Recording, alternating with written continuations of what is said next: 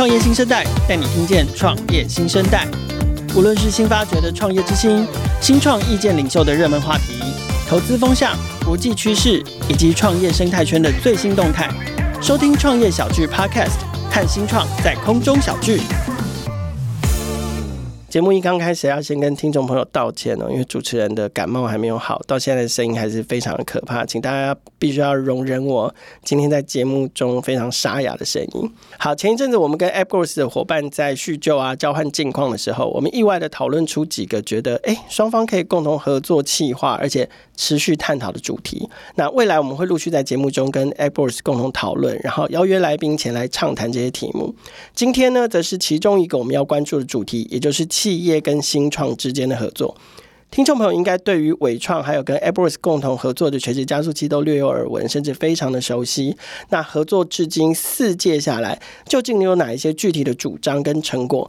今天的节目邀请到当事人来现身说法，让我们欢迎伟创加速器的负责人，同时也是伟创 CVC 的投资经理 Avery，还有 iChase 的共同创办人及执行长 Aden。我们先请 Avery 跟听众朋友打个招呼。Hello，大家好，我是啊伟创企业投资办公室的玉文，可以叫我 Avery。我们公司都用英文在互相称呼，这样。OK，我现在负责呃伟创对于早期新创的投资，然后还有这个跟 Apple Watch 共同的伟创加速器。那个人的 background 呢，就是其实我最早在念书的时候是学统计、生物统计和公共卫生，所以在念书的时候，我们开始在处理 data 和处理 AI，然后。所以我后续其实参加了不同行业的企业，从从医院啊，然后到金融业啊，然后到制造和科技业，然后我们一直在处理的问题都是企业创新。还有怎么来做新创这件事情，所以一直到啊两年前，那伟创成立了这个企业投资办公室，然后开始跟 AppWorks 在啊讨论这个加速器的时候，我来加入了这个 team 这样子。所以目前为止在这边两年多，非常非常的幸运，也很开心。OK，为什么幸运跟开心？待会我们再请 Avery 聊一下。好，Aden 跟听众朋友打个招呼吧。嗨，大家好，我是 iChase 的执行长 Aden，那中文叫光福。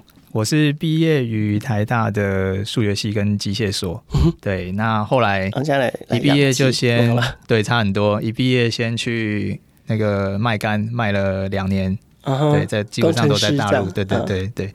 毕业之后，哎，不是毕业啦，就是卖完肝，对，卖完肝觉得肝不能再卖下去了，那时候就一四年就出来第一间创业。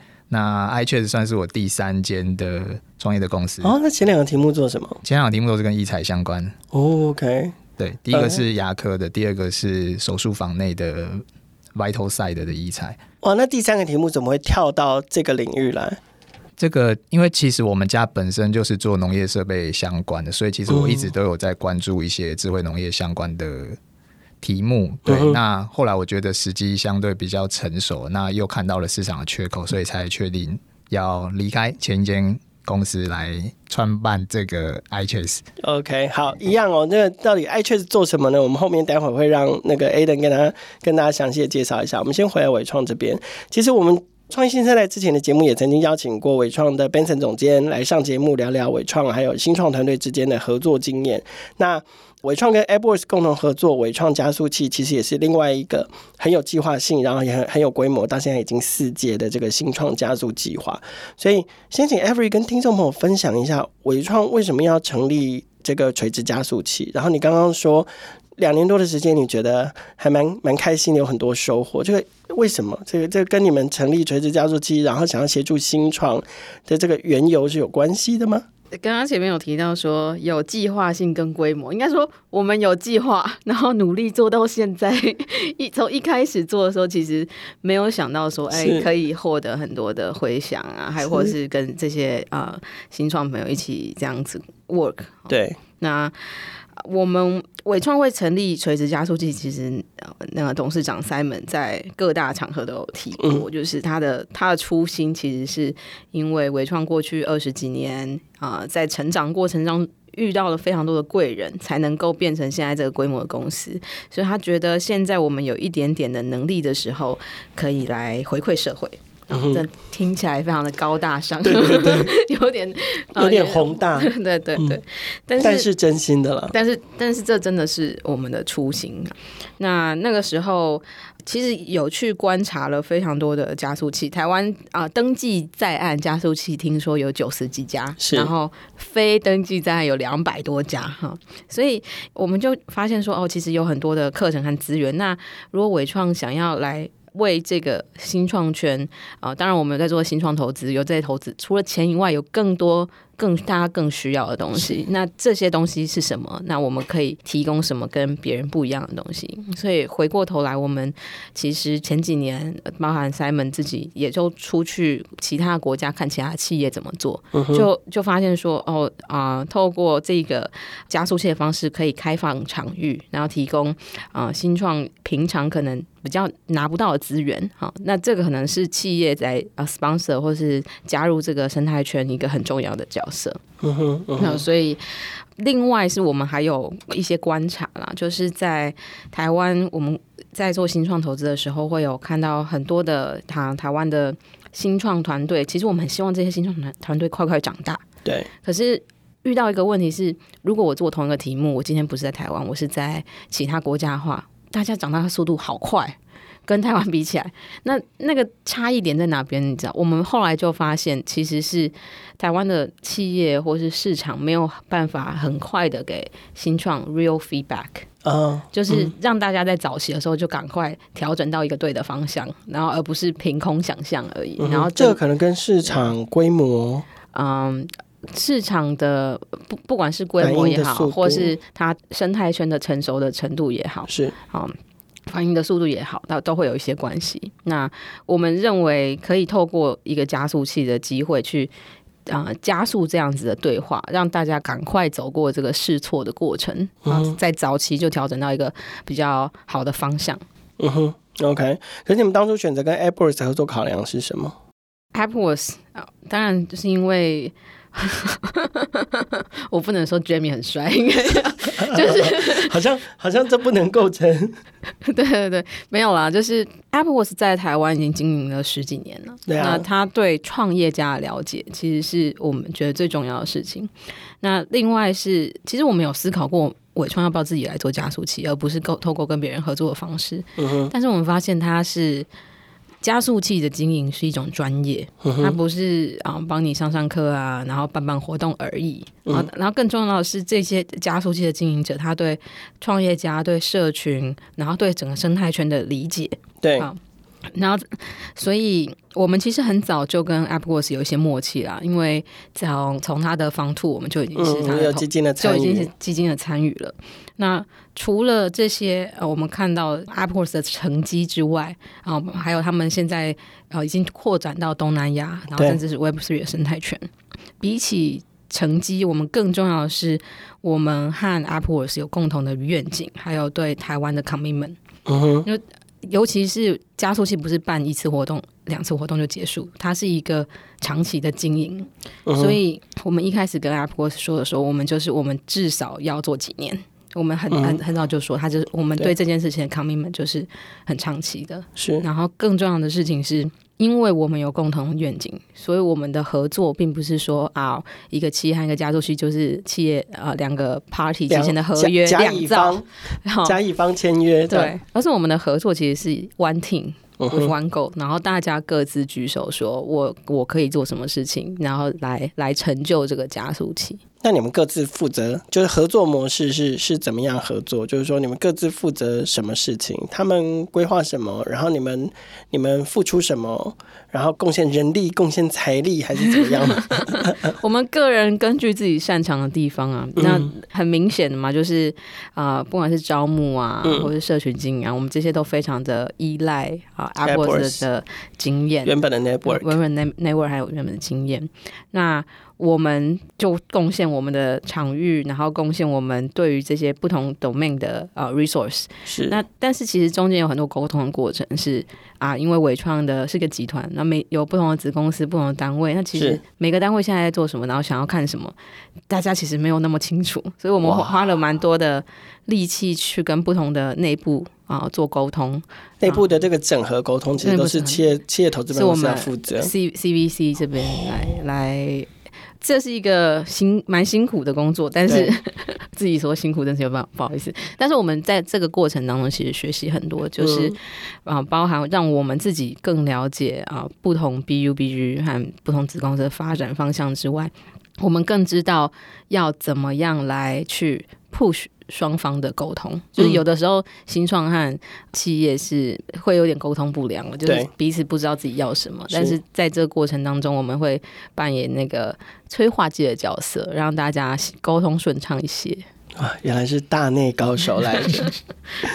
好，那我想只要是加速计划或者是加速器，应该都会有一定的这个。征件啊，或者是收团队的，不要说标准好了，一定都还是会有一些方向跟原则啦。因为毕竟不是什么都收嘛。比如说，如果我要开连锁早餐店，我可以去报名伟创加速器吗？可以，真你 真的要这样，真的可以，是不是？对啊，你看我们那个伟创在细致六七千人，大家嗷嗷待哺，早餐也是很重要的。哇，光光在那边开个十家就可以喂，只要可以喂饱这六七千人。然后再应用一些餐饮科技啊什么的对对对对哦，说不定就可以。我来写一下 business plan 好了。好了，你们大概还是会希望主要跟哪一些类型的这个新创合作，或哪一个阶段的新创合作？嗯、我我觉得不是我们在选择新创，是新创在选择我们。对、嗯，因为有很多非常多的我们说高富帅的新创公司，对，他然后白富美，很多时候是。我们有什么东西有办法帮助到你们？你你开题目给我们嘛？嗯、那可能有一些领域是伟创本来就比较擅长的领域，或是我们有的东西，那可能比较容易哈，像是云端啊、资安啊、嗯、IoT 和垂直领域的应用啊，那这个就像是 ICHES、嗯、对，然后或是我们原本就有在某一些海外的市场有一些声量的地方啊，不管是啊东南亚、美国、印度啊这些。所以跟这些东西有一些关系的，可能会比较容易。我们比较容易 match 到你需要的资源。是。那刚刚前面还有没有提到的是我们的啊子公司，不管是微影啊，微影现在不叫子公司，它是独立上市企业。对。然后奇迹科技啊，那伟创软体，好，甚至然后有几家是真的叫子公司的是伟谦啊，伟创的教育的，然后还有医疗的。嗯、那这些领域是啊，在这集团里面可能有机会可以啊提供资源来协助到你的啊。嗯、所以啊，过去。我们现在第四届嘛，其实有很多很优秀的新创公公司来，我们就会觉得说，不是你不优秀，而是我们没有东西可以帮到你，你自己已经做得很好了。嗯，然后是其实每一届参加的 mentor，大家的啊、呃、手上的资源也状况也不一样，随着时间也不一样，所以有的时候这一届我没有帮你 match 到 mentor，并不表示说下一届不会有，所以。它就是一个 跟内部资源对接的一个过程了。嗯哼，就回到一刚开始你提到说，伟创想要跟新创合作，或者是成立加速器的初心，是因为希望互为贵人哈。那秉持着利他的精神出发，可是我想利他的精神最终还是会一部分是回到利己的部分嘛。这个这个是我们希望就是用利他精神出发，然后造成一个双方互利一个一个最理想的状态。嗯嗯。所以，嗯、呃。纬创希望透过垂直加速器带给新创哪一些协助跟效益？那最后伟创又希望自己可以得到什么呢？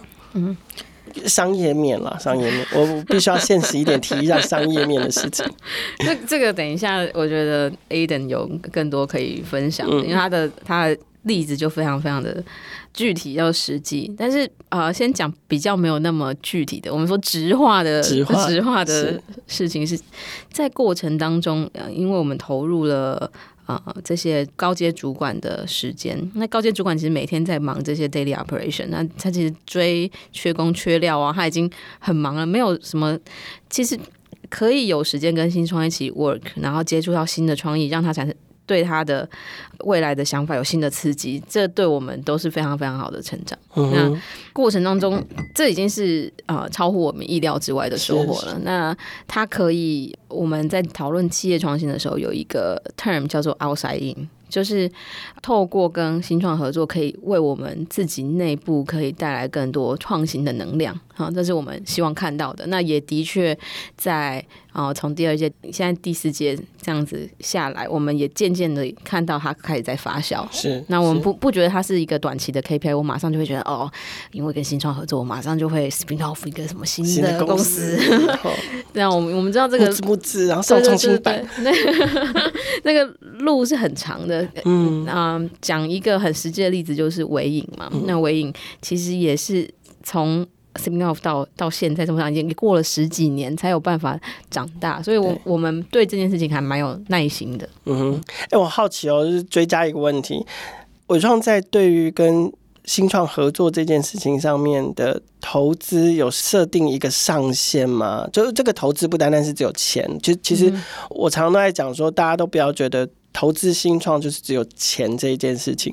事实上，投入资源、投入这个。人的经验投入场域也好，技术支持，甚至是商业网络、商业关系的借接，这些都是整体来说都是资源。你们有设定一个上限吗？还是就是无上限的投？那凯尔，你在做创业小聚的投入有上限吗？我们就是做一个。不敢细算的，以我们以我们公司来说，就是是没有去细算，但是好像大家大概知道，好像没有赔钱，就好像还过得去这样。我我们刚好前两天有自己在算哦，就是加速器，我们目前为止到现在是现在正在进行的第四届，那前三届有十九个团队，嗯，其实我们投入的。啊，伟创内部的这些主管的工时有超过一万个，嗯、没有，差不多就是一万个小时。一万个小时，对，在十九个团队上头，怎么把它换算成新台币？这些、这些、这些高阶主管的时薪应该都非常值钱。对，那好惊人，一万个小时。所以，in terms of 那个那个办活动的钱呐、啊，或者说我们在新创的投投资上面，我我们觉得真正。参加加速器真正宝贵的资源，就是我们这些非常有经验的高阶主管，他们的产业经验和人脉，嗯、那他们愿意在繁忙的工作的时间抽一些时间来投入，这个数字远远超过我们的想象，你知道吗？嗯、而且其实这个价值应该也是远远超过这个数字，因为一万小时是时间度量的单位，可是重点是这一万小时里面，他们。他们传承了，或者是引介了什么样的资源跟知识，或者是经验，这个我们都还没有，我们都还没有计算这个东西的价值，还还没有没有计算到说，哦，我因为介绍了谁，然后做了多少的 business，是是是，嗯，OK，所以看起来应该。你们的那个度量标准跟我们差不多，就是 差不多算一下，应该 OK 过得去，就先不要去想那么多这样子。好，我们回来让那个 Aden 讲讲话哦。就是听众朋友应该有在创业小聚上面看过我们对 iCHESS 的采访，那他们公司其实主要是把 IoT 应用在家禽的养殖上面。刚刚 Aden 也有讲到说，因为其实自己家里原本就是在做农业设备，那你也看到在这个养殖这一块，哎哎。结合了物联网的应用，现在在市场上好像有越来越多的趋势跟机会。可是啊，我们大部分看到很多在物联网在畜牧业上面的应用，大部分都会挑选比较大型的个体嘛，对不对？那家禽的难度就是它体积小、数量多。你们为什么要选择挑难的题目做？第一个，我们先判断整个市场的趋势。嗯，那以这三四十年来看，家禽的是数量是非常稳定的。一步一路一路在成长。嗯、那以目前的数量，平均每人吃的磅数已经是猪跟牛的大概两倍，哦、所以它的大家吃家禽的数量比较多，非常的多。那以一年全世界现在大概是宰七百亿只鸡，所以平均一个人一年要吃十只，而且这个数量是大概在以七点多到八 percent 稳定的在成长。第一次有人告诉我说，我平均一年吃掉十只鸡这件事情，让我听起来有点有点具体。不过我觉得这可能跟那个什么鸡胸肉啊什么也有关系。因为鸡跟猪牛比起来，它是相对碳排比较低的肉类，而且它又是非常好的一个蛋白质的摄取来源。嗯、一一年吃十只其实还好哎，这样子一个礼拜吃不到，可是你们 一个月吃一只而已。可是可是你们你们家里五个人的话，就表示你们家一家。一年吃掉五十只只鸡之类的，这个量化之后就有点有点 freaky。对，是不是应该自己在阳台养个鸡只？哎呦，我觉得自从缺蛋之后，我就发现我家附近一楼的邻居有人开始养鸡了。对，我想说他可能是防患于未然。而且这两年就是缺蛋的议题非常的凶嘛，其实世界各国都是。嗯、那现在又开始，现在蛋不缺了，现在开始换缺肉，所以我觉得这个会之后就变成一个国安问题了。我们要跟延伸逐渐也聊一下。就是 延伸逐渐跟他同，嗯、我们在同一届的加速器里面，然后他做的就是如何在你家里用呃小小的地就可以自己养鸡，另外一种 urban farming，yeah，对，对，OK。那你们在用 IoT 应用在这个家禽养殖上面，主要是关注在哪几个养殖上面哪几个？关键哪几个重点？我们主要切入的点就是，我们先观察农民他平常进去禽舍内，他到底都是透过哪一些感官去判断这一群鸡到底是健康还是不健康。嗯，那举几个例子，譬如说观测家禽的重量，他想要知道这一群鸡大概平均到底多重了，重量。那也需要知道它的均匀度。到底最大只、最胖的多少公斤？对，最小的多少公斤？嗯哼。那再来，他也会透过一些观实体上、实体上的观测，比如说观测机关的颜色啊、大便的形态啊，或者是听家禽的叫声，嗯、去判断一些有没有一些疾病的问题。对。那目前这一些一系列的动作，基本上百分之百都还是依靠人力。嗯哼。对。那市场上也没有一个很完整的解决方案，所以这这是我们那么多鸡，他怎么观察它的？对，因为鸡冠没问题，大便他怎么看？对，等于就就就就是看地上大出来的大便的颜色、形态、形状。嗯哼，对，所以那种是笼笼养鸡，不然的话放平养的也要看，笼养的也要看。OK，可是他怎么知道这坨怪怪的？那那是谁的？因为鸡的饲养模式跟猪跟牛比较不一样，因为它量体太大了，所以对农民来讲，它就是一区一区去做区分。哦，如果他发现这一区。比例比较高的话，它就是这一区一起下药啊，或者是下一些保健品。原来如此，哇，真的是隔行如隔山呢。Okay. 因为因为数量真的太多，它它如果一只一只抓出来，基本上它也很难很难去辨别。嗯、所以你们是试图就是用 IoT 的方式来协助农民做他刚刚想要人工做的这一切的事情。对。对那你们到目前为止发展到现在，就是距离我们上一次采访，你们的发有没有哪一些进一步的发展成果可以跟我们分享？呃，我们今年三月有去参加一个国际性的畜牧展，嗯、对，那也是跟在，在泰国哦，对，那效果还不错了，就是已经有蛮多国家的潜在 user 或者是潜在的 SI 已经有跟我们接洽了。主要是哪一些地区？欧洲对，其实都有，都有。欧洲也有，中东的也有，日本、美国、东南亚都有。因为它算是一个非常国际，就是亚洲最大的畜牧展，所以世界各国的重要的厂商都会来参加。OK，所以对你们来说，你们接下来如果以国际化发展的这个角度的话，可能就会是透过海外的 SI，然后再帮你们把你们的 solution 卖给暗场。对，没错。OK，OK。你们是在二零二二年上半年加入伟创加速器吗？是对。那呃，特别选这个这个时候加入，那个时候在时间上面或时机上有什么特别考量吗？还是没有？就是说啊，这次 this is a good chance，我就是要去这样。其实我们是在第一届的时候就有，那是在二一年吗？还是二零年？呃，你是第几届？第二届。你是第二届，那应该是二一年，二一年。嗯，对，那时候就有。网络上有看到消息，就被伟创跟 AppWorks 的名气对所吸引。嗯、对，那因为我们做的又是其实是硬体包软体的服务，有软硬整合。对，所以、嗯、所以我想说伟创，嗯，那未来代工应该是有帮助。他只看看上你们代工的那个，对，因为他们毕竟经验非常丰富。是是是，所以那时候就。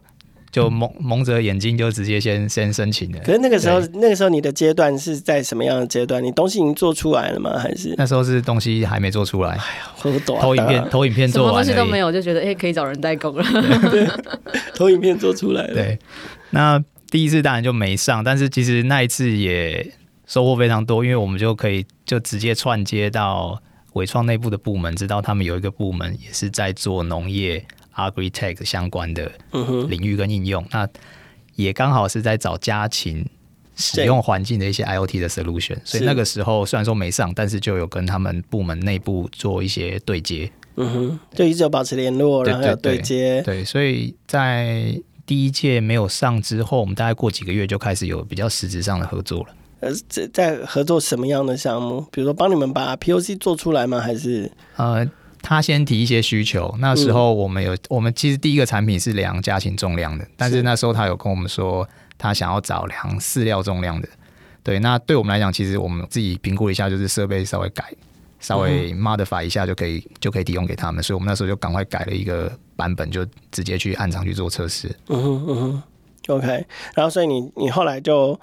呃，第二届又申请了，然后申请的那个时候，你就有至少这一次第二届去申请的时候是有东西的吧？对对对，我们东西都已经做出来。OK OK，那加入伟创加速器到现在啊，你自己觉得加入前、加入后，对你来说，就是可能具体的成长或者是具体的收获有哪一些？我觉得在加速器过程，我们成长的速度很快，因为伟创他们会有一个专职的部门是我们的 mentor。那里面会有一个同事是会跟我们对接，他非常的严格，等于是我们一个专属专属 PM。对，这是我们投入的人力，嗯、比比你们自己公司 PM 还严格，这样追的还。我们公司小，没有 PM 嘛，有时候会偷懒。那那个 PM 就是 基本上两天三天就会开个会讨论一下 bug 解完了没，还有什么 issue 要改的。嗯、对，所以我们那一段期间成长的速度非常的快。嗯哼，对。有量化的比较吗？跟过去相比？嗯，我们修等于是修 bug 的速度变得很快了。嗯哼，对，因为因为有实际的暗藏在运作嘛，所以我们我们又会获得一些新的需要调整的地方。对，那我们改动的速度就变得相对来讲比较快。那比如说你加入了加速器之后，对于这个增加暗场的，就是增加客户，对你来说有有帮助吗？这个帮助是来自于你们，还是来自于也来自于伟创？我觉得加速器主要的对我们的帮助是在整个产品优化的过程。是对。那事实上要之后要对接客户的话，因为毕竟伟创跟我们都算相对是新手，对对，所以我们后来变成是商业上的合作。我的客户就会 pass 给伟创，伟创的客户就会 pass 给我，所以我们就互相分享资源。OK，你们是合作，不是不会是竞争吗？为什么？为什么你你们可以互相导客户？因为第一个。我们是新创公司，我们开发的几种感测的设备，就是我们没办法一次开发太多东西。但是客户有时候他会要求，他也需要其他的一些 IoT 的设备。对，那伟创就是一个很好可以帮我们去做 sourcing 的一个一个单位。嗯、对，那我们等于就是包一整套解决方案，包含软体的平台，就提供给客户。对，那对新创来讲，这也是很大的好处，因为我不只单我的武器就变多了。我去面对客户的时候，客户如果对我的设备不感兴趣的话，他有可能对纬创的设备感兴趣。嗯，对，那成交几率相对就变高。嗯哼，嗯哼。那如果成为我们的客户，那他未来也有可能会使用我们的设备。对对，所以这个其实就是刚刚 Every 讲的，就是如果真的要谈在商业上面有什么比较具体的回馈的话，其实就是新创在这个推展做生意的过程中，其实。直接间接也还是会帮伟创创造一些商业机会，但是这其实已经是加速器后的事情，加速器的事情，然后比较多时间在啊处理产品优化问题，所以我们不会把它当做是一个加速器加速器的 KPI 了，没有没有没有这个东西，本来就没有设定是这个目标。我们认为加速器是一个一个让。啊，让双方互相沟通和进步的一个开了一扇窗。那至于后面要怎么发展，那真的是看个人造化。我们也是看我们的各部门造化。是是是，所以但是我们对于这个造化就没有特别的去强求这样子，期待他自己有朝一日可以开花结果这样子。好，节目的最后，先请学长。啊，学长毕竟申请过两次，有一次失败，一次成功的经验。先请学长从这个新创的角度，就是给其他的新创公司，如果有意要透过这个加入企业加速器来跟大型企业合作，或者是说要加入伪创加速器的经验，可不可以跟大家分享几个非常来自于你们自己切身经验的这个建议？我觉得第一个是你产品要至少要一个 prototype 出来。因为加速器的过程会有一个媒合的动作嘛，然后也会去设定你这个加速器的这个 program 你要完成什么样的 POC。所以如果你手上还没有任何实际的产品的话，其实你是没办法完成那个实际的应用的步骤。对，那另外我觉得可以先思考一下伟创目前内部的资源，刚刚 Every 也有提过，有非常多的子公司啊，或者是或者是其他的分公司。那这些资源跟你现在手上的 solution，你可以自己愿意思考一下，能擦出什么样的火花。那有想法之后再去申请加速器，我觉得对新创公司来讲帮助也会比较大。就有点像 Echo 刚刚 Aiden 说的，就是伪创加速器的性质，它其实是希望提供我们现在资源给新创，所以是请请新创开题目给我们，嗯，然后我们知道有。不要脑袋空空过来，这样我们也会很困扰。嗯、就当当你不知道你自己是谁，或者你的技术强项，或是你想要解什么问题的时候，我们也不知道该从何帮起。嗯，所以倒不如直接说：“哦，我我想要做什么，我要做，我会什么，我什么地方很厉害。那我觉得我现在缺什么？那伟创。”可以有可不可，可不可以给我们什么？好，那这样子我们会比较有机会去啊，媒合到你所需要的资源，或是来想办法来共同成长。嗯，接下来伟创还要带着 iTrace 往海外去喽。我们 Aiden 可以分享一下我们最近在海外的一些进展。嗯、呃，我们应该六月，现在约好应该六月底会去泰国。嗯哼，对，拜访一些比较潜在的客户。Yeah, 这就是伟创带着带着 iTrace 去拜访客户。这其实是三月我们去参展的时候酝酿出来的了。对啊，对啊，对我我们是一起看到一个接下来这个 farming，就是在 chicken farm 上面，在东南亚有蛮多的机会。凯尔不是刚刚去马来西亚，也可以帮我们介绍一些马来西亚客的潜在客户。没问题。